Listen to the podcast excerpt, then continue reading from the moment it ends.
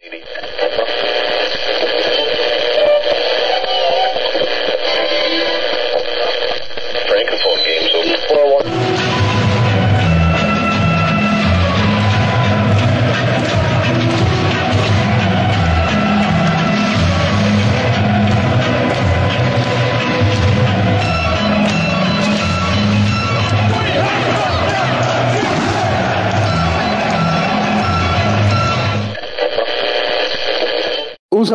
amigos, Radio Chelsea número 34 y señores, hay que decir que ha sido una semana para mí por lo menos larga en cuanto a todo lo que ha pasado en el club. Eh, ahora mismo tenemos un protagonista en el banquillo que nunca vimos venir y bueno, por supuesto hay que hablar de eso, otra derrota el fin de semana y, y nada, ahora mismo el club se encuentra en una situación que a nadie le gusta, pero bueno, esto es Radio Chelsea, hay que debatir sobre eso. Y como siempre, eh, le doy la bienvenida a mis habituales, Oscar y Jordan, ¿cómo están? Hola, ¿cómo están todos? Como tú dijiste, Pedro, ha pasado una semana, pero es como si hubiese pasado un mes, porque demasiadas cosas han ocurrido y demasiadas cosas para debatir. Buenas noches, muchachos. Nada, aquí, aquí de vuelta con otro capítulo más. Eh, sí, como decía Pedro, decía Oscar, eh, parece que, que Chelsea no deja de sorprendernos, pero para mal, ¿no? En una semana han sucedido tantas cosas que verdaderamente creo que ha sido largo, largo el camino. Bueno, para mover un poco de orden a lo que vamos a debatir hoy y bueno, darle un poco de sentido a lo que pasó en la semana, recordar que entre semanas se un partido de liga contra el Liverpool, donde, bueno, un empate más. Eh, en ese momento estaba Bruno Saltó cubriendo de interino y al otro día, o creo que finalizando ese partido, se produjo la primera bomba, que era que Lampard, Fran Lampard, regresaba a los banquillos de Chelsea. Realmente después subieron una serie de, bueno, de sensaciones encontradas, ¿no? Con el tema de Fran Lampard, que es lo que estaremos debatiendo hoy. Bueno, fin de semana, partido, primer partido de Hugo Lampard, derrota del equipo. No nos hunde en la tabla, pero igual el equipo no, no deja muy buenas sensaciones y también tenemos que debatir eso acá. Entonces, yo propongo empezar por eso en esta emisión. Jordan, yo creo que la primera pregunta es: ¿por qué se trae a Lampard? Y por supuesto, ¿fue una decisión acertada traerlo? Esto es un tema bien, bien complicado, ¿no? Yo tengo una opinión clara sobre eh, la, llegada, la de Lampard. Primero es que tus supuestos candidatos se puede demostrar que no aceptaron el, que no aceptaron el trabajo. lo dijimos aquí, lo, eh, lo, dijimos aquí en el programa pasado que un entrenador serio no te aceptaría un equipo en esta en este tramo de la temporada ni en estas condiciones. Creo que Lampard llega, yo digo que activaron el botón de leyenda más para calmar las aguas en la afición que para el resultado. O habíamos visto que el estadio había asientos vacíos, que en cada partido eran pitos hacia, hacia Gran Potter, hacia la directiva. Entonces, con Lampard en el, en el banquillo, sabemos que ningún fanático de Chelsea tendrá jamás ese, ese empujón para cantarle cosas obscenas a Frankie Lampard. Sabemos que lo que Lampard representa para el club, lo que fue como jugador, el estatus que él tiene dentro del club. Entonces creo que la directiva trajo a Frankie Lampard eh, más para calmar las aguas y que el fanático gire la cabeza hacia, hacia otro lugar y no vea los problemas eh, grandes que tenemos dentro del club. Porque ya, ¿qué, puede, ¿qué te puede dar Lampard en dos meses?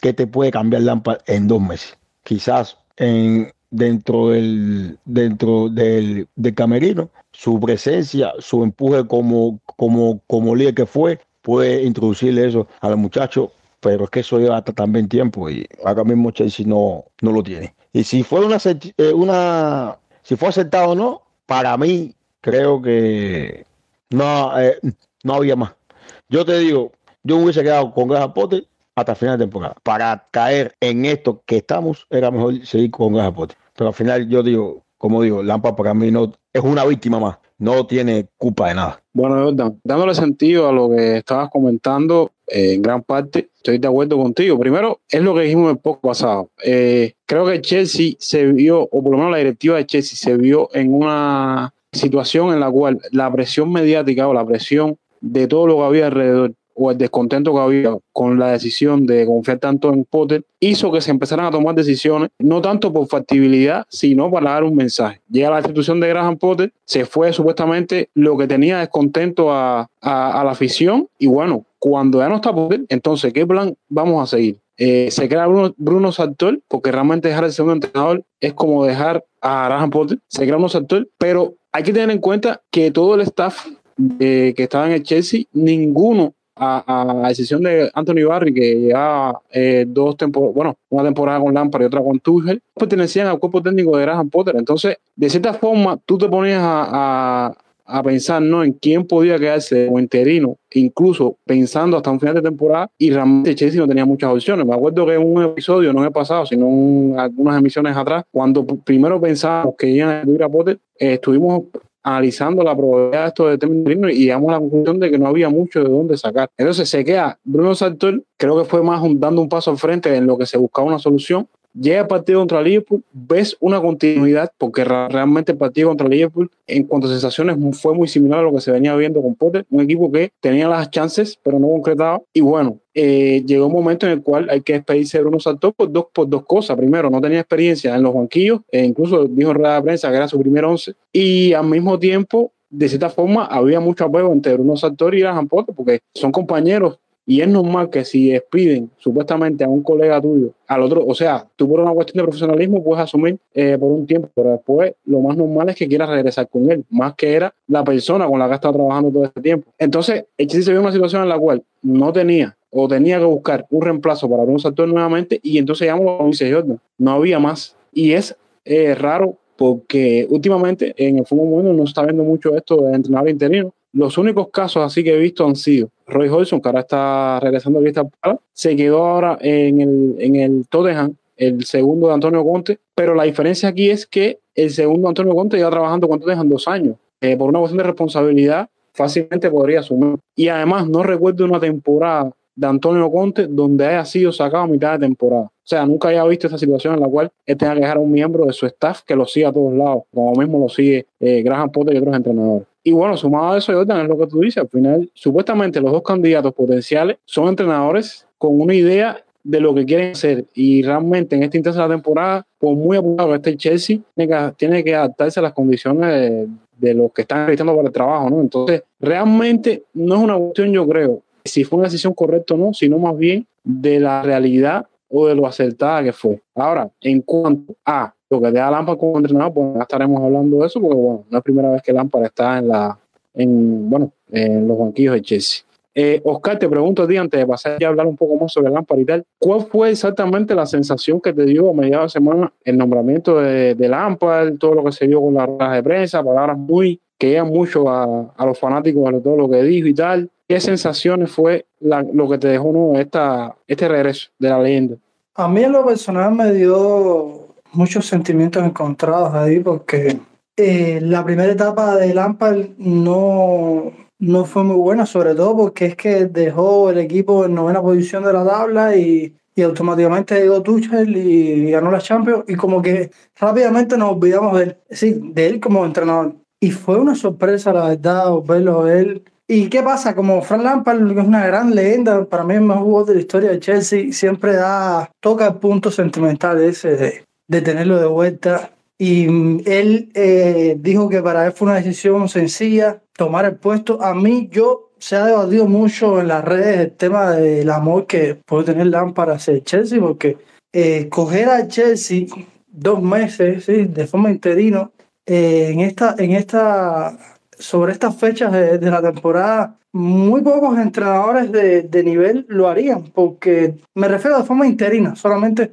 hasta final de temporada, porque de cierta manera, como estabas comentando, ver el tema, el, el rol de un entrenador interino, mencionaste ahí algunos nombres y suele ser bastante secundario. Y por cuestión hasta mucho del tema del ego, muchas veces entrenadores que no eh, aceptan ese rol de interino. Así que de Lampard como persona eh, lo deja, deja una buena imagen porque él sabe que la temporada que él no va a estar ahí. Él sabe que él no va a ser el que va a llevar este proyecto. Solamente viene a ayudar, más nada que eso. Así que esa es la parte bonita de, de esto, la parte bonita, la parte positiva que nos podemos llevar de, de lo que está pasando ahora mismo, pero la verdad es que por otra parte es prácticamente tirar la temporada porque como decía, Lampard no va a cambiar mucho en dos meses y lo que le queda es la carta de la Champions, que es muy complicado, la verdad.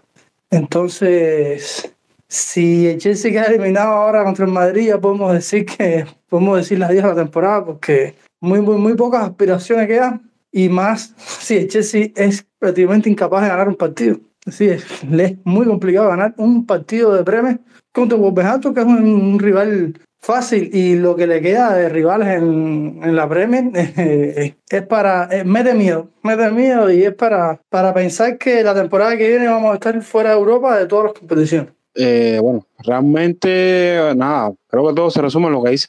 Para llegar a este punto, eh, mejorar ese compote. De todas formas, estaré argumentando más este tema eh, cuando hablemos más del partido de fin de semana y tal. Déjame, y déjame decirte, Pedro, eh, sí. Que si recuerdas, eh, ya nosotros habíamos barajeado la posibilidad del técnico interino. Recuerdo cuando hablamos de los posibles sustitutos de, de Bote y, y, recuerdo que salió el nombre de Terry de interino. No sé si lo recuerdas. sí, sí. Así que fuimos, fuimos bastante, eh, tuvimos una, una, visión ahí de, futuro en aquel momento, realmente nunca pensamos que iba a ser Lampard, pero ya el tema de una leyenda interina, yo creo donde primero se escuchó eso fue aquí en Radio Chelsea. Realmente lo decía, realmente hubo un, un episodio donde fue la primera vez que creo que estamos anticipando la, la institución de Potter, no fue así, y barajeamos los, los candidatos que, o lo que se podía hacer, ¿no?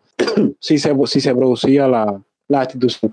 Oscar te decía, comentabas algo interesante, que decías que es muy complicado para el Chelsea ganar en premio. O sea, a día de hoy, contando la derrota del fin de semana, el Chelsea solo ha ganado cuatro de los últimos 20 partidos de la premio. Y aquí es cuando te pones a, a reflexionar y dices, lo, o sea, un club como el Chelsea, que siempre está acostumbrado a, a pelear por el top 4, lo tan importante que es tener un colchón de puntos en una liga como la Premier. Porque yo no, yo, o sea, no he buscado exactamente la, la, estadística, pero cuatro partidos de 20 para mí está al nivel de los equipos que están peleando por el descenso. Luego que como el Chelsea tiene un colchón de puntos por la victoria que ha podido sacar en la temporada, por lo menos eh, desde el año pasado, está un poco en una situación un poco mejor. Pero si yo creo que vas a lo más reciente, yo creo que está al nivel de los equipos que están peleando por el descenso. Eso realmente creo que es lo que grafica la temporada de Chelsea y bueno, realmente el poco pasado hablamos muy bien de cómo llegamos aquí y realmente lo que queremos hacer hoy es hablar un poco de lo que ya tenemos y darle un poco de sentido, darle un poco de forma como siempre hacemos eh, aquí en Radio Chelsea. Oscar, sigo contigo, sigo contigo porque estuvimos investigando a lo largo de la semana, o bueno, reuniendo información. Acerca de Lampard. Por ahí me comentabas que tenías en sí la trayectoria de Lampard como entrenador. Sí, más bien saqué los números de la. No, no, no investigué eh, para atrás lo que fue el año que él estuvo dirigiendo el Derby sino a partir de lo que él, eh, cuando empezó esa primera etapa de, de él en el Chelsea en el año 2019. En el año 2019, si nos remontamos atrás, eh, Lampard toma a Chelsea en una, en una posición complicada porque estaba sancionado el club y no podía fichar. Estaba es, recientemente había salido la figura de Hazard y era un, un, momento también complicado, no tan complicado como ahora, pero también era un, un, momento complicado. Y hay que decir que por lo menos los objetivos principales, por lo menos lo que, lo que se le pedía a Potter este año lo cumplió, que era clasificar a Champions. Y también hay que decir que es una final de Copa, aunque la pierde con, con el Arsenal de Teta. En esa temporada se juega, dirige 55 partidos y gana 29, 106 goles a favor y 84 en contra. Que recordar que era un equipo que permitía bastantes goles. Hacía bastantes goles, pero también permitía mucho. Y terminó con un 53% de victorias. Al año siguiente, que fue el año que donde lo destituyen, eh, dirige 29 partidos, 15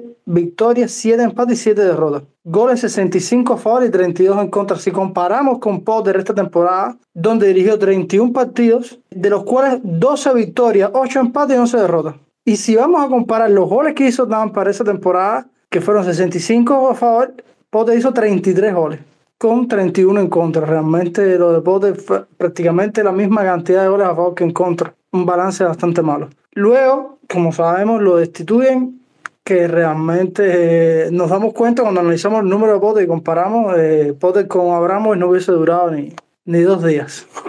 eh, luego Lampard va a ese periplo por el Everton y logra mantenerlos en la, en la Premier League. En ese caso dirige en el, que lo que fue la temporada pasada 21 partidos, 8 victorias, 2 empates y 11 derrotas, con 25 goles a favor y 36 en contra, un 0.38% de victorias ahí. Y esta temporada, que es donde lo terminan destituyendo del Everton, eh, dirige 23 partidos, prácticamente la misma cantidad que el año anterior, lo que esta vez en vez de 8 victorias tuvo 4 y 13 derrotas. Y el balance de goles también fue bastante malo, con 18 a favor y 35 en contra. Un porcentaje de 0,17 de victoria. Es un porcentaje bajísimo. Y eso ha sido todo. Así es como llega Lampard a este Chelsea. Vamos a ver qué, qué puede pasar, pero realmente en, en, dos meses no se le puede decir mucho, la verdad. Él no tiene la culpa de, de la situación de, del equipo ahora mismo.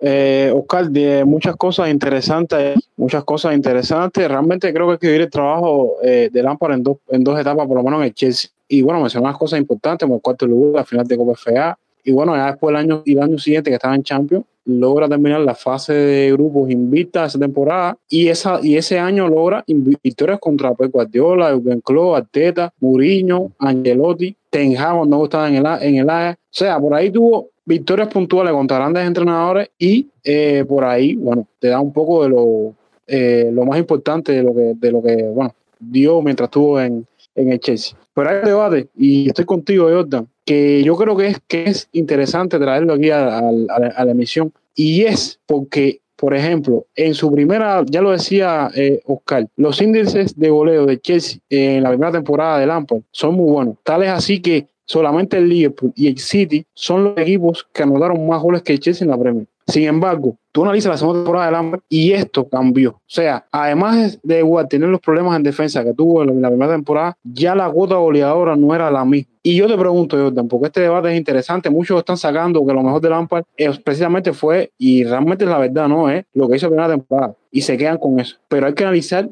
la razón, ¿no? La razón por qué Lampard cae tanto en su segunda temporada como entrenador. No sé qué tú me puedes decir al respecto de ese tema. A ver, sinceramente, en esa segunda temporada, en esa segunda, en esa temporada que Lampard es despedido, estamos claros que Lampard separó a, eh, a varios jugadores que a la postre, cuando llegó Tuchel, llegó resultados. Está el caso de Rubio, está el caso de, de Oliver Giroud, en el mismo caso de, de Marcos Alonso, que no, que no iba para ser titular, pero que, que ni de suplente iba. Entonces, eh, si tú te das cuenta, el, eh, jugadores que de experiencia que le, que le podían aportar a la plantilla con liderazgo y con calidad. Eso es lo que, solo que había que trabajar. La primera temporada de Frankie Lampard, cuando aquel juego de Manchester United, de que metimos el, el 4 a 0, yo, eh, yo recuerdo que esa temporada, ese partido a todo el mundo le gustó, aparte de la goleada, porque al final fue una goleada. Pero ¿por qué le gustó a la gente? Porque se vio un equipo que presionaba, que iba hacia adelante, que su mediocampo eh, se, eh, se movía eh, en forma pareja. Y Chelsea poco a poco fue decayendo. Lo que se hizo de la primera temporada era presión alta, usar mucho los extremos, usar mucho el, los, eh, los, espacios que dejan los, los, defensores, usar mucho en la espalda de los, de defensas rivales. Todo eso se diluyó, todo eso se diluyó. Era un equipo desorganizado que por muchas veces no, eh, nosotros decíamos que si eh, dudábamos que si se entrenaba entre semanas, porque veías al equipo bajo de ánimo, desorganizado, mala forma física, eh, malas lecturas de los partidos eh, por Lampard, también incapaz de contrarrestar las tácticas eh, del oponente. Entonces, toda esa acumulación, más lo que le sucede a cada DT que llega a Chelsea, el tema del vestuario.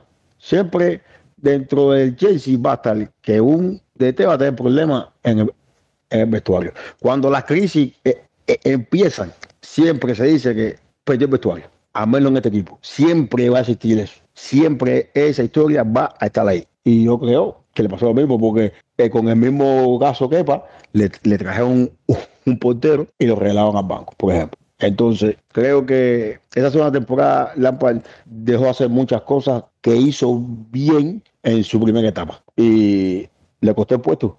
Le costó el puesto. Ese equipo no jugaba a nada. E, ese, ese equipo me recordó el mismo equipo eh, el, del fin de semana. Estaba, yo estaba viendo ese partido y me recordé el mismo equipo similar a, la, a al otro mandato de Frankie Lampard. Un equipo que no tiene idea de cómo pararse en el campo. Ya, o sea, yo te digo, yo quiero entrar eh, más adelante ya como en el partido, porque hay cosas ahí que hay que debatir. Eh, no, no, o sea, que quede claro, no para criticar a Lampard, porque realmente lo que tú dices son dos meses, pero hay cosas que creo que los fanáticos deben reflexionar al respecto y creo que al final algo que vamos a sacar de este periodo de Lampard son conclusiones, ¿sabes? Conclusiones de muchas cosas y, eso lo vamos a hacer más adelante. Pero Jordan, yo te decía esto porque casualmente la segunda temporada de Lampard es cuando él empieza a incorporar jugadores provenientes de otras ligas, jugadores con otros, o sea, acostumbrados a jugar de otras cosas. Y cuando él le tocó hacer funcionar todo eso distinto, fue cuando dio el problema. ¿Sabes? Porque en esa temporada, en esa temporada, llega llega Timo Werner, llega Ben Chigwell, llega Thiago Silva, llegaron varios jugadores que vaticinaban, ¿no? Que Chelsea estaba mejor eh, armado para enfrentar esa temporada. Y casualmente muchos de esos jugadores no funcionaban. Pero recuerdo Timo Werner no funcionaba. Caijara empezó jugando de interior, ni siquiera de media punta, de falsa como está jugando ahora, no, no, de interior. Y saco esto aquí ¿por porque ahora mismo el Chelsea, al no tener identidad por la cantidad de entrenadores que han pasado y tiene una plantilla relativamente similar en este aspecto de que han llegado muchos jugadores, la gran duda yo creo que es esa, ¿no? Si Lampard va, va a hacer funcionar en tan poco tiempo todo eso, ¿sabes? Porque creo que eso fue la razón por la cual, de cierta forma, las cosas no funcionaron igual en la segunda temporada. Oscar, voy contigo. Eh, y esto es más o menos relacionado con los jugadores. Por ahí yo creo que tenías los jugadores que más minutos disputaron con Lampard y los goleadores de aquel entonces de, de Chelsea. Exactamente, aquí tengo la lista de los jugadores con más minutos y, y los jugadores con más goles en esta época con Lampard, que por cierto me ha sorprendido mucho los nombres de esta lista. Vamos a empezar que jugador con más minutos en la era Lampard, yo creo que no lo sorprende ninguno. Mason Mo, un jugador que ha sido como eh, su hijo, su hijo pródigo en la cancha, ha sido Mason Mo. El segundo jugador con más minutos de Pelicuata, el capitán, que realmente ha sido siempre titular con casi todos los entrenadores que ha tenido Chelsea. Y el tercero, a que no me lo adivinan, a que no me adivinan quién es el tercer jugador. Realmente eso me sorprendió muchísimo. El tercer jugador con más minutos en el Chelsea, la era Lampard. Cami. ¿Qué ¿Quién dice? ¿Quién, quién ustedes dicen? Díganme nombre ahí. ¿Qué va? ¿Y Jordan? ¿Qué dice? Cami. Pues quiero decirle, quiero decirle que están equivocados porque es con Soma. Con Soma, señores. Se lo ah, Es que ahí te das cuenta de Chelsea Lampard. Con Soma, el tercer jugador con más minutos. Eh, Chelsea, ¿cuánto es Kepa? Increíble porque Kepa, quien lo releva a la banca es él. Sin embargo, el cuarto jugador con más minutos de, de Chelsea con Lampard y el quinto es Kante. Increíble Kante. Pero bueno, tampoco nos sorprende. Kante también ha sido regular. Con lo, que pasa con, lo, que, lo que pasa con Kepa eh, puede sorprender, pero recuerda que en su primera temporada eh, eh, con Lampard él sí jugó bastante. Sí, pero, pero no, pero no toda la temporada, porque yo recuerdo que eh, Willy Caballero, Willy Caballero termina, termina, termina, esa temporada jugando. Sí, sí, sí, sí, sí, sí. Pero Jordan, ahí, ahí, ahí, eh, disculpa que te interrumpa, Oscar, eh, ahí es lo que estaba yo debatiendo ahora mismo. Que ya la segunda temporada Lampard empieza a hacer cambios, porque ahí también me sorprende el caso de Pelicueta, porque a mí, a mí no se me olvida el recuerdo que Pelicueta en la segunda temporada fue borrado. y eso, tiene, y eso tienes que añadirlo a que Rick James fue un saco de lesiones al principio. No, y, y por, por, eso fue que yo te comenté el tema de que, que él dejó, él dejó de usar a jugadores que le, que le, que le aportaron. Él dejó de usar a, jugadores, que le aportaron. Por, porque cosa, yo recuerdo que en su segunda etapa, Jorginho hasta Jorginho pierde. Sí, sí, pierde, al final. Pierde, no. la, pierde la totalidad. Y un jugador que no, y un jugador que no juega, que no juega nada con Lampa, que está a punto de irse Ruider. Ahí te das cuenta que Soma, Soma, tenía más minutos que, que Rudiger en, ese Chelsea, increíble. Porque yo recuerdo que hay una foto de Ojiño muy, muy, popular que parecía que le había salido hasta barba. Que era, que era la primera vez que yo veía a Ojiño con un poco de barba, sentado en el banco con la capucha puesta. Eh, y Ojiño no, fue, fue uno que también ya, ya estaba entrando en los jugadores que iba, iba, iba, iba a ir borrando Lampard. Así mismo. Bueno, nada, Oscar, te dejo para que siga con, los datos. Interesante. Vamos, goles. Jugador con más goles, creo que aquí tampoco va a haber muchas dudas. Tammy Abraham, 21 goles. Segundo jugador con más goles era, era Lampard, Giroud con 11 goles. Aquí lo que me sorprende es que del 1 al 2 hay una diferencia de 10 goles. Nos damos cuenta de la importancia de Dami Abraham con, con Lampard, que de verdad que fue un jugador clave para él y, y sobre todo que empezó haciendo muchos goles en ese principio, esa primera mitad de la temporada. Tercer jugador, Pulisic, 10 goles, que yo quiero decir que la mejor versión de Pulisic fue con Lampard. Recuerdo que hizo muchos goles importantes y, verdaderamente se vio un buen nivel con, con Lampard, cosa que con los años ha perdido muchísimo. Cuarto jugador con más goles, William. Increíblemente esa, esa temporada, porque la siguiente él ya se va para el Arsenal, hizo nueve goles. Quinto con nueve goles también Mason Mount. Y el sexto, Jorginho con siete goles. Eh, de los siete, seis de penales, porque sí recuerdo que hizo un gol contra el Arsenal de un córner. El resto de penales, como es evidente.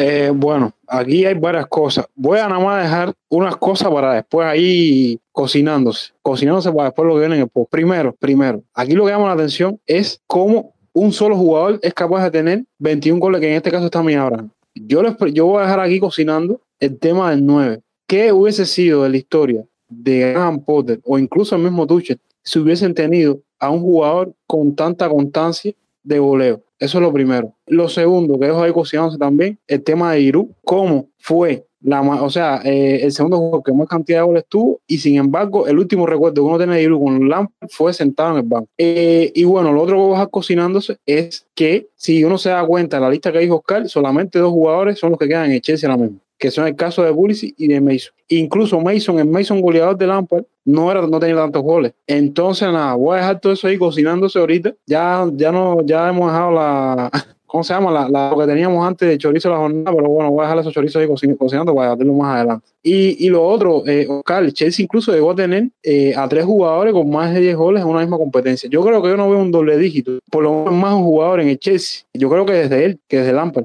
No, y otro detalle que, que, este detalle que caracteriza realmente lo que es la era Lampard y es que jugó con más minutos, jugó con más goles son de la cantera. Y es que decir que si algo se caracterizaba a Lampard es que apostaba bastante por los jugadores de cantera y se sentía muy cómodo eh, dándole protagonismo.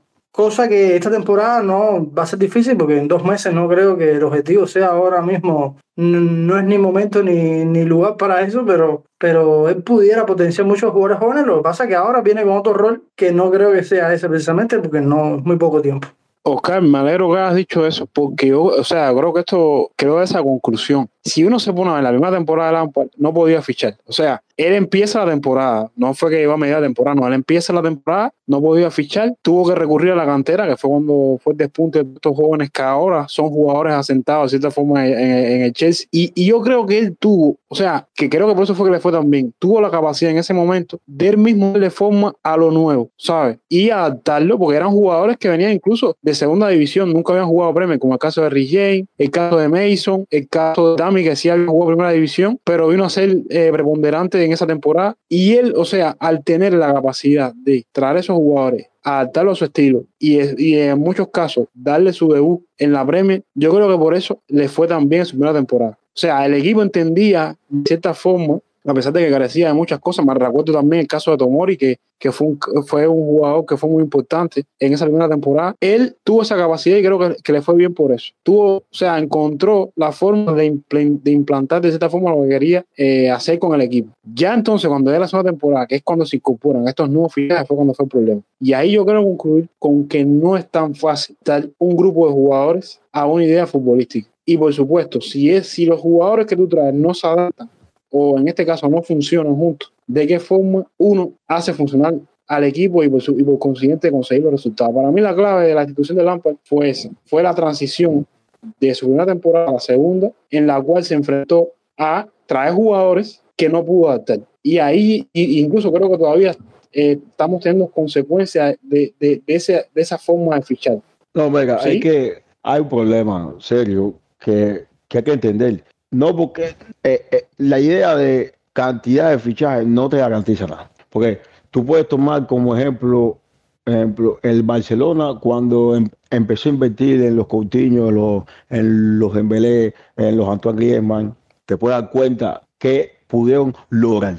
Puedes ir al mismo Arsenal cuando, cuando empezó a fichar a los a los David Luis, a fichar a los Williams, que fichó a los a los te puedes dar cuenta y así ha pasado, porque no solo fichar por fichar, sino tú tienes que ir trayendo jugadores según te hagan falta, según te haga falta, y de características similares. Es lo que yo siempre trato de, decir, que características similares.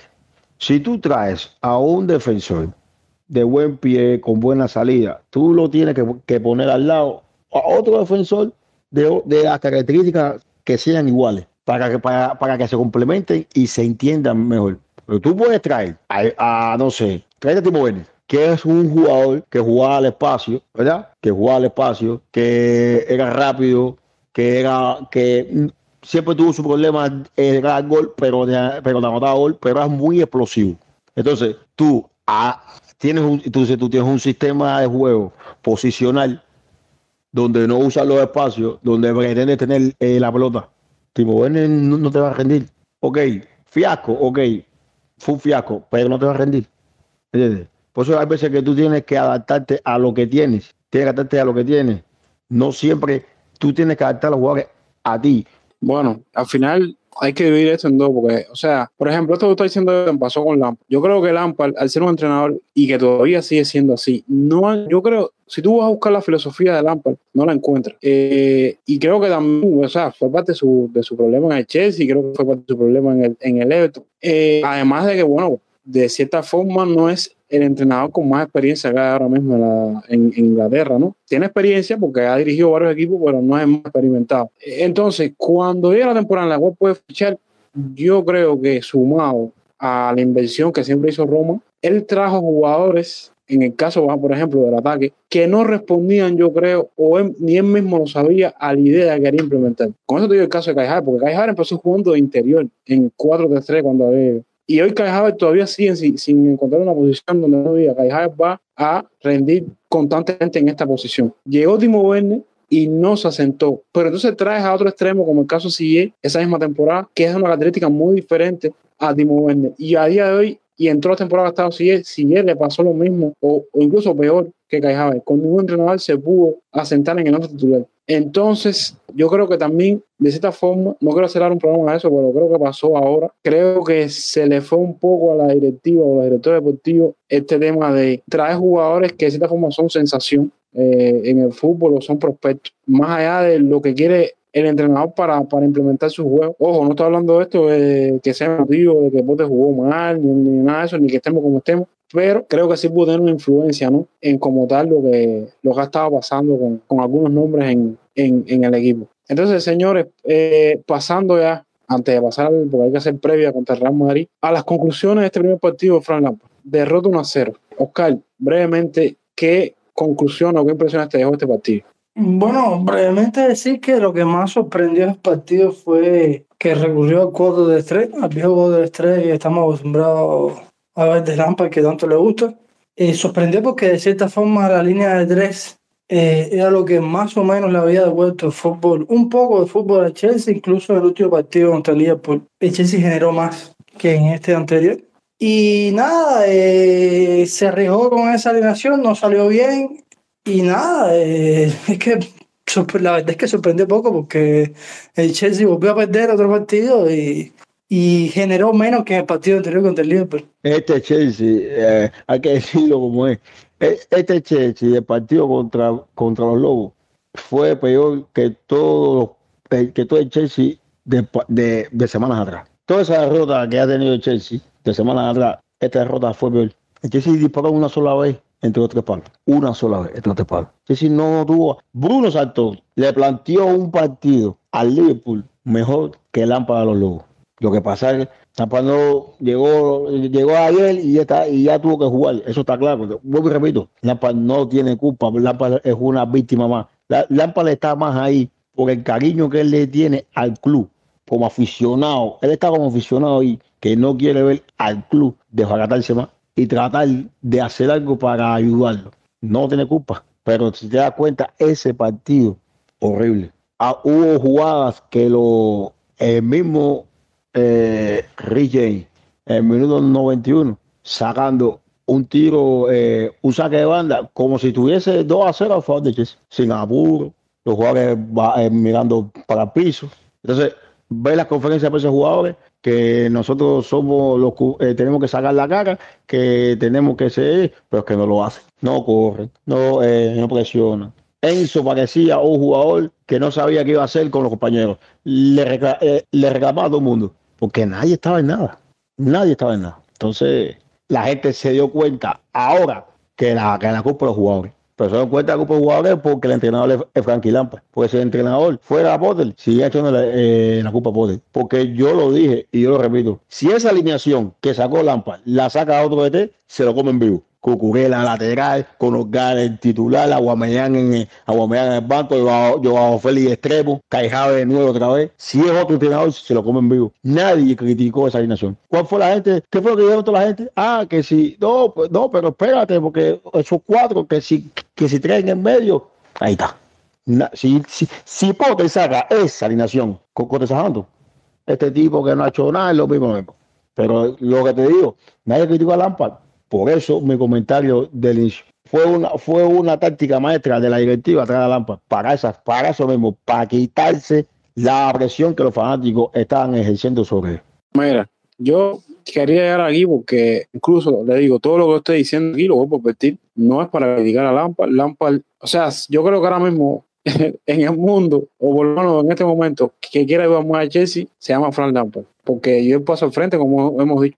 Pero yo lo que quiero es abrir los ojos, porque es lo que dije hace, uno- hace, uno, hace unos minutos. El tiempo que va a estar Lampard dirigiendo va a servir para dar algunas conclusiones de muchas cosas. Primero, la primera conclusión que quiero sacar, por lo menos en este primer partido, es yo soy un cambio y tristemente fue un cambio peor. Yo les digo, no voy a comparar los meses de enero, febrero, y bueno, si quieren lo puedo meter ahí en, el, en, el, en la comparación. Cuando todo el mundo decía que Graham Potter no sabía lo que hacía, o Graham Potter eh, no juega, no, no, no sabe lo que juega, yo jamás y nunca vi este desorden a la hora de atacar. Y a mí, como decía Oscar, no me sorprende tanto porque yo sí recuerdo muy bien esa última temporada de Frank Lampard, donde pasaba esto mismo, de que Chelsea no generaba. Era, era, era así de simple, porque era muy desordenado a la hora de atacar, no generaba ocasiones claras de gol. Y si, y si, y si a Potter lo criticaban por como, o sea, por cualquier cosa, ya ahora nadie se va a acordar de que por lo menos el equipo generaba lo que no mete el gol. Pero yo te digo, yo no vi, yo, o sea, si se puede rescatar algo, no vi generación de ningún tipo en ese partido, ¿sabes? Y yo te digo, yo sí, por lo menos yo sí noté un cambio porque el equipo no estaba jugando así, ¿sabes? Incluso ni para bien ni para mal. El equipo estaba, es que lo decía Jordan, en el partido entre semanas, o sea, fue un cálculo de lo que venía pasando con Potter. Que el equipo generaba, pero no, no, logró, no logró anotar porque tuvieron varias claras en el partido. Y ese partido estuvo muy, mucho mejor planteado. Lo que pasa es que Bruno Sartor, al no tener la experiencia, y, y de hecho tuve una corazonada entre semanas de que ese partido se venía preparando hace rato. Para los que dicen que Potter no hacía nada, porque fue un 11 titular con cinco mediocampistas que creo que muy pocas veces Potter lo usó y creo que lo estaba planteando para el partido contra el equipo. Y, el equipo, eh, Chelsea lo para mí. Entonces, eso, eso para mí, para un entrenador, para un entrenador que nunca había elegido un 11, se tuvo, o sea, tuvo que ser continuista de la idea de su de, de- del entrenador principal, en este caso la Potter, y para mí eso, eso se está trabajando con tiempo. Y entonces llega a este partido y ves una sensación totalmente, para mí, negativa del equipo. Fíjense, no estoy hablando de, no estoy hablando como tal de, de que matar a Lampa por eso, no estoy hablando de eso. Simplemente estoy, estoy analizando la realidad. Por eso es que para ver esto, realmente yo hubiese terminado la temporada con Graham Potter. Luego, bueno, ya hemos analizado aquí los factores eh, que han, que, o sea, que han que, que- lo, que ha pasado en, o sea, por, por- con el tema de la institución de Potter. Lo otro, Jordan, te pregunto a ti, se criticaba mucho el tema de los cambios de Graham Potter. Todo el mundo sabía que la lectura táctica de los cambios estaban más de Potter. Ahora, sin embargo, la gente aplaudió, hay quien aplaudió los cambios de Lampard. ¿Qué efecto tuvieron los cambios de Lampard en el partido? Lo mismo que, que tenían con Potter, lo mismo que tenían con Tuchel. Nada. Mira, yo, lo, yo le voy a hacer una pregunta a usted. Voy a, voy a responder, pero, pero a la misma vez va a ser una. Quiero que ustedes me digan. Para, para, para mí, para mí, quedó demostrado por qué había jugadores que no fuera de la plantilla. El caso de Bomellán. El caso de Bomellán fuera de la plantilla. La gente no se explica. Ah, ¿por qué? Señores, un tipo que no está, que no está para el fútbol. Se demostró. Entonces, Chaloa. Chaloa no jugó hace un mes y fue y entró de cambio. Entonces, yo, yo le pregunto a usted, estábamos, había equivocación por parte del cuerpo técnico anterior en separar a algunos jugadores. Para mí no, para mí no. Porque la gente no entendía eso. La gente empezó con Omar Hutchison, con Lewis Hall, saltaron para otro Fofana, querían algunos gales. Y fueron así, fueron, eh, eh, fueron, siempre iban buscando jugadores. Siempre iban buscando jugadores, buscando jugadores, buscando jugadores. Mira, yo tuve un debate con, eh, con Oscar antes del partido y dijimos, Mahueque no está ni en el banco. Y todo el mundo le reclamaba a Potter que no ponía a. Mahueque no fue ni al banco, brother. Te apareciste con Abomeán después de siete meses. Entonces, ¿qué estamos haciendo? No, no, yo estoy, te digo, estoy totalmente eh, de acuerdo. Candy, ¿vas a decir algo? Sí, iba a decir que comentar por arribita de lo que están hablando, decir que el próximo entrenador que, que venga para Chelsea tiene trabajo que hacer. Y lo positivo de todo esto es que va a haber tiempo, va a haber meses para elegir bien, para plantear bien lo que se va a hacer con el tema del nuevo entrenador, porque queda demostrado que esto no es el entrenador. Y hay que ver qué se va a hacer con esta plantilla, porque esta plantilla ya jugando mal con tres entrenadores ya.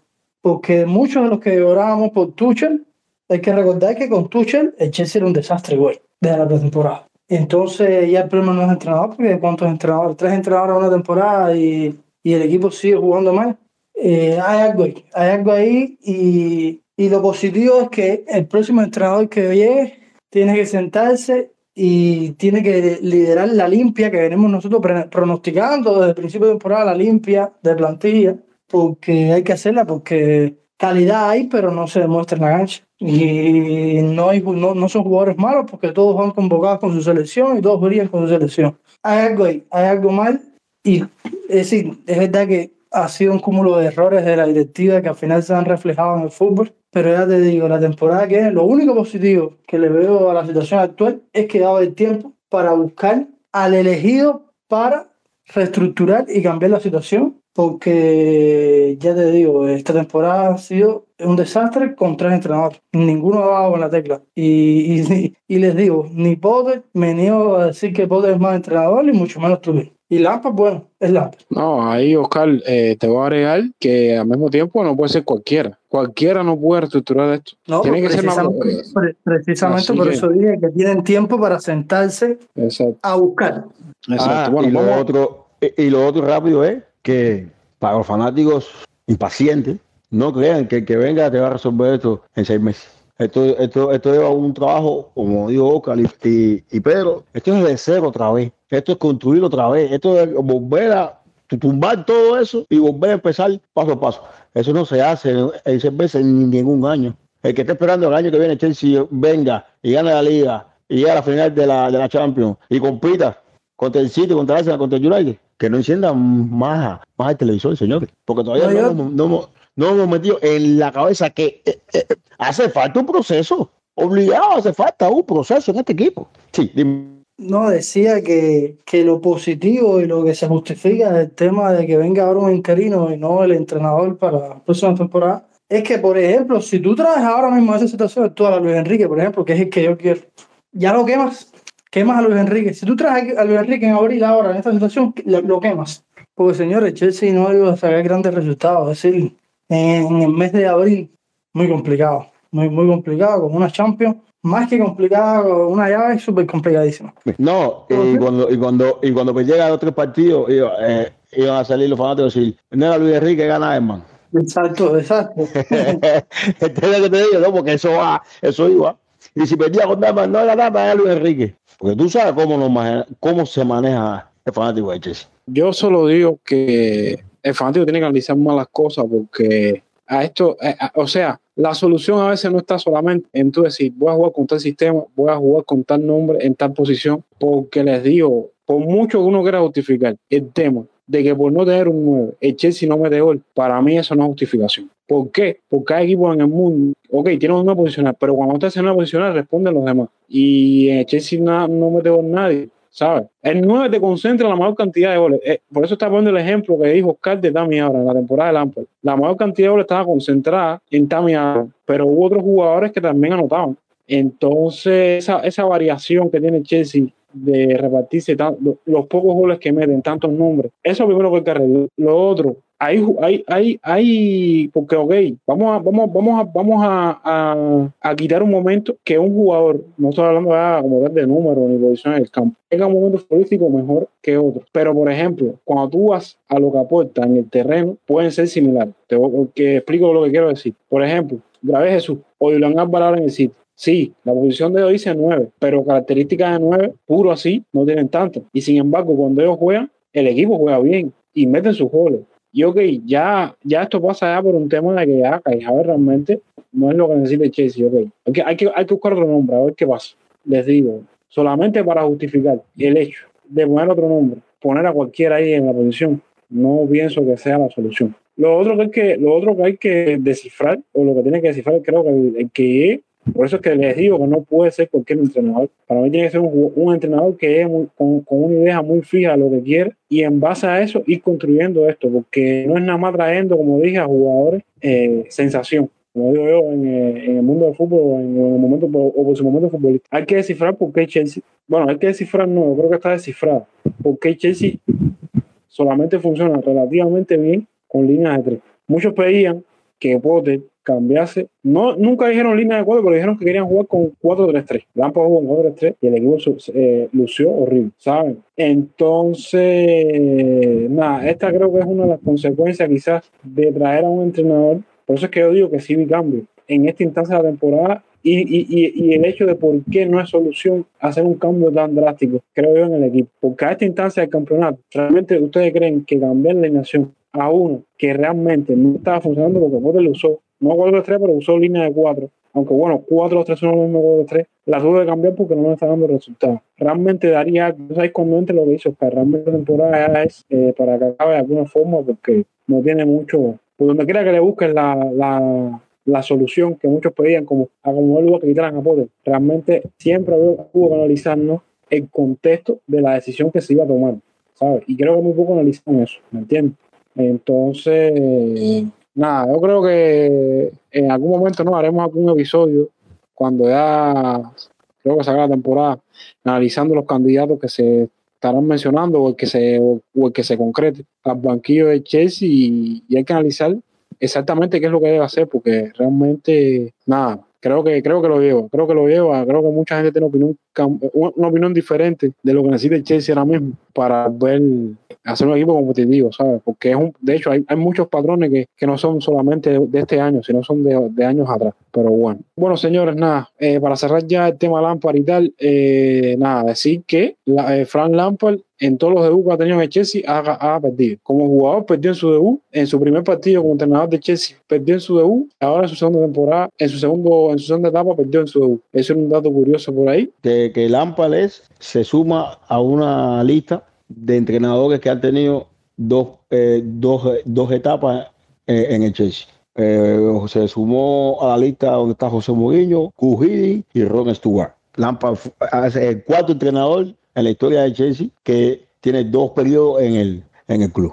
Bueno, ahí están las curiosidades de, bueno, de cómo tal el tema Lampard en banquillo. entonces, señores, ya cerrando ya el capítulo, capítulo Lampard, vamos a hablar un poco del partido Champions sé que ahora mismo con las sensaciones, ¿no? No, no, no, no se puede esperar algo muy positivo de este partido, pero aquí estamos para aunque sea, ¿no? Plantear cómo Chelsea llega a este partido y, y qué podría ser, ¿no? Ya lo que pase, bueno, será sorpresa, creo yo, para todos eh, en este caso. Eh, Jordan, empiezo, empiezo por ti. Eh, ¿Cómo llega Real Madrid eh, a este partido? Sí, el Real Madrid viene esta última, viene a perder la, la, última jornada contra el Villarreal 3, 3 a 2 Sabemos que Barcelona prácticamente tiene la, liga definida con 71 puntos. El Madrid tiene 59, 59 eh, puntos, eh, con 5 victorias, 5 derrotas. Y, eh, perdón, con 5 con cinco empates y 5 derrotas y 18 victorias, con 59 goles a favor y 24, y 24 en contra. En los últimos 6 juegos tiene 2 derrotas y cuatro victorias, contando eh, la victoria de Barcelona 4 a 0 en la Copa, en la Copa de Rey. Eh, sabemos que el Madrid no cambia de nación. 4-3-3 con Karim Benzema en punta, eh, con Vinicius por, por la izquierda y puede rotar con Rodrigo por la derecha o hay veces que, que Ancelotti usa a Fede Verde. Esta vez, esta vez en los cuatro atrás eh, jugó con dos centrales como David Alaba, Rudiel, Lucas Vázquez por derecha y Nacho Fernández por, por izquierda. en esa parte izquierda está usando mucho a Camavinga, que incluso me, ha sorprendido Camavinga como lateral izquierdo lo ha hecho mucho mejor de lo que yo pensaba. Y en medio campo todos sabemos que su tribote mágico, Coros Mori y Tuchameli.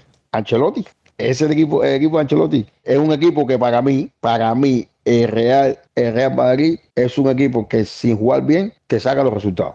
Huele sangre y se la cree y se va a arriesgar. Ya lo sufrimos nosotros mismos el año pasado, lo sufrió el City y lo sufrió el PSG. Benzema se volvió a encontrar con el gol, lleva seis goles en dos partidos. Entonces, vamos, y la situación de, de, Chelsea es todo lo contrario. Así que bien difícil, es su competición y son el Real Madrid.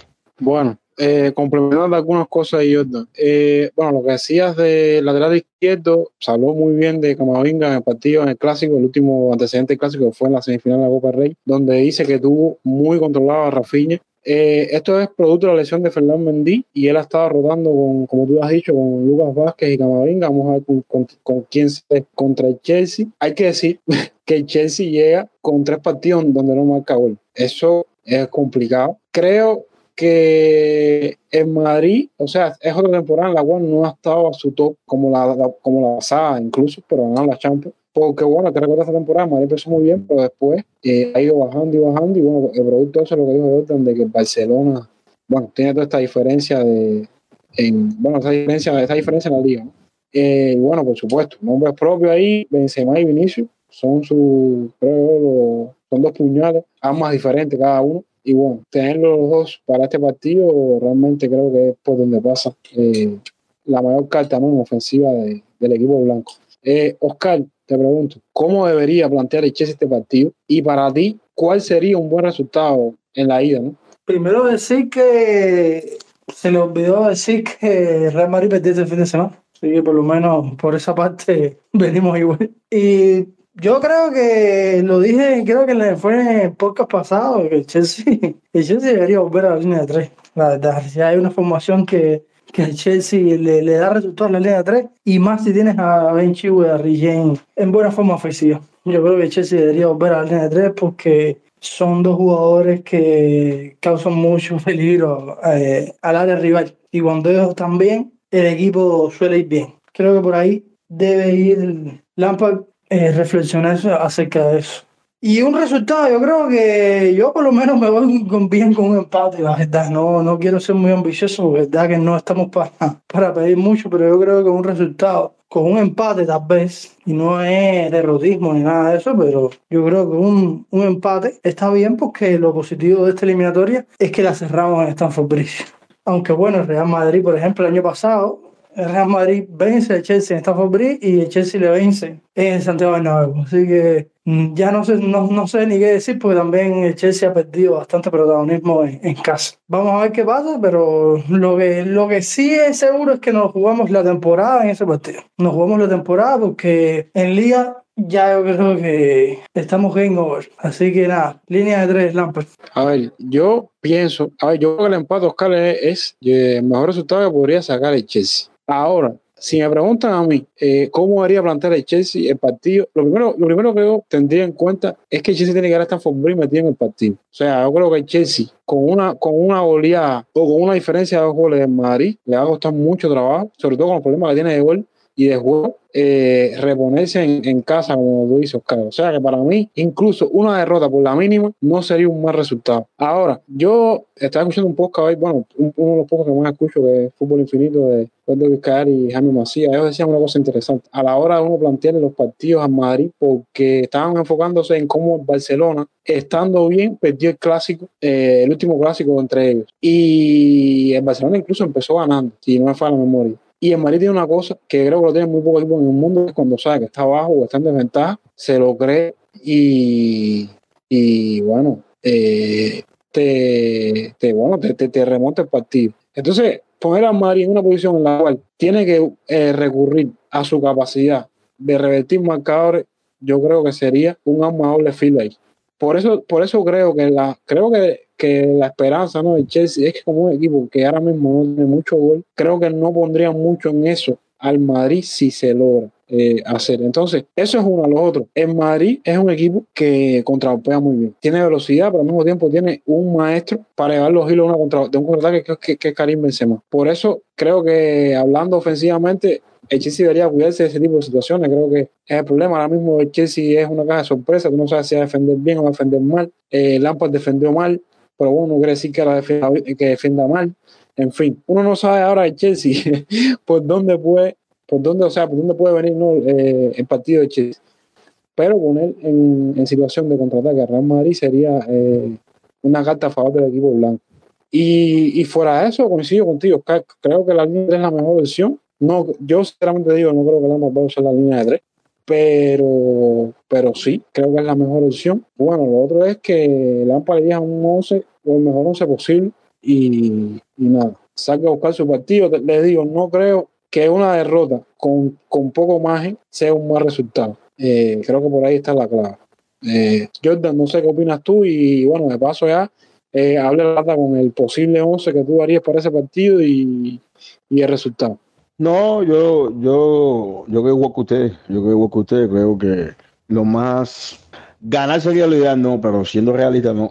Eh, un empate es lo que, lo que puede mantener la, mantener la Chelsea. Es que hasta una derrota por la mínima se puede dar margen. Para mí, el, el 11 que, que yo usaría, yo voy con, eh, me voy con una línea de tres. Ojalá Lampard lo haga. Lo dudo de verdad, pero ojalá lo haga. Eh, voy con Colubali, Fofana y me voy a arriesgar con, con César Explicueta, Rigien y Chihuahua. En el, en, el, en el mediocampo, Enzo Canté, Sterling. Esto va a ser interesante. Esto va a ser interesante. Sterling, Joao Félix y Mudri. Joao Félix va a ser el falso 9. Y Kepa eh, en la portería. No, eh, Jordan, yo, yo creo que voy a poner ese 11, el tuyo, porque. Ella, el mío, el mío. Vaya, ah, ah, ah, ah, ese es el tuyo, porque así de probabilidad de que ese sea el 11. Oh, no sé qué crees tú, Oscar. Bueno, te falta el resultado. No, no, a mí me sorprendió Mudri titular después de, de, lo que hemos visto hasta ahora, Mudri. El, el resultado 1 a 1. 1 a 1. Oscar. ¿Vas a decir el gol, Jordan? O? El gol, voy a ver más, vega, tú sabes que quién va a meter el gol. Mudri lo va a marcar. Porque no ha marcado un gol todavía, ¿verdad? Él no, él, él, él marca un gol todavía. Que, que yo sepa, no, él no ha marcado un gol. Va a marcar un gol ese día. Eso vamos a ver, muchachos. Me gusta ese optimismo. Bueno, entonces con mi 11, ¿qué va la portería? Los tres centrales van a ser Fofana, Culibale y Gugurera. Eh, los carrileros, ya decía, Ben Chihuahua y Riquén. Aquí viene la parte interesante que yo también voy a hacer mi aporte ahí eh, futbolístico, como. Yo voy a abrir con el con un tribote parecido al que le hicieron al Liverpool los otros días, con Kanté, Enzo y Kovacic. Y adelante voy a poner a Sterling y a Joao. Mi resultado va a ser 1-1 también, gol de Joao Félix. Bueno, yo voy, a, con, yo voy con 11, pero les digo, voy a, intentar hacerlo a lo que pienso yo con lo que puede salir Lampard, más que con lo que quisiera yo. Eh, yo te digo, para mí, tiene de cuatro. Va a ser Chigwell, Koulibaly, Fofana y Rigen, tribote de Kanté, Enzo y Kovacic. Y adelante, creo, creo que va a ser eh, Joao Félix. Si está Mason, lo va a poner y Havertz. Ese es mi 11. Resultado, yo creo que va a ser una derrota, tristemente, 2-1. Y el gol de Chelsea lo va a hacer, lo va a hacer, lo va a hacer, lo va a hacer, lo va a hacer Enzo Fernández. Eso por ahí más o menos va a ser mi, mi eso. Entonces, nada, señores, creo que ha sido un podcast donde, bueno, hemos tocado indistintamente algunas cosas. Hay cosas que se quedaron desgraciadamente. Yo creo que si alguien hubiese dicho este libreto una semana antes de que Chelsea, nada, vivió todo esto en menos de una semana, hay muchas cosas que se hubiesen cambiado porque, bueno, no hemos, por temas de tiempo ya no hemos podido quizás hacer la cantidad de programas previos que hubiésemos querido, pero bueno, eh, nada, eh, hemos intentado resumir lo, lo, mejor posible. Y a ustedes, amigos, nada, eh, nada, sigan escuchando semana tras semana. Aunque el equipo esté mal, estamos aquí, siempre dándole cobertura a lo que quiera que pase con el Chelsea. Y, nada, esperemos que pronto el, equipo salga de, este bajón y bueno, qué buen momento que hacerlo contra un grande como es el, el Real Madrid. Y nada, amigos, eh, hasta la próxima emisión. Un abrazo, chao.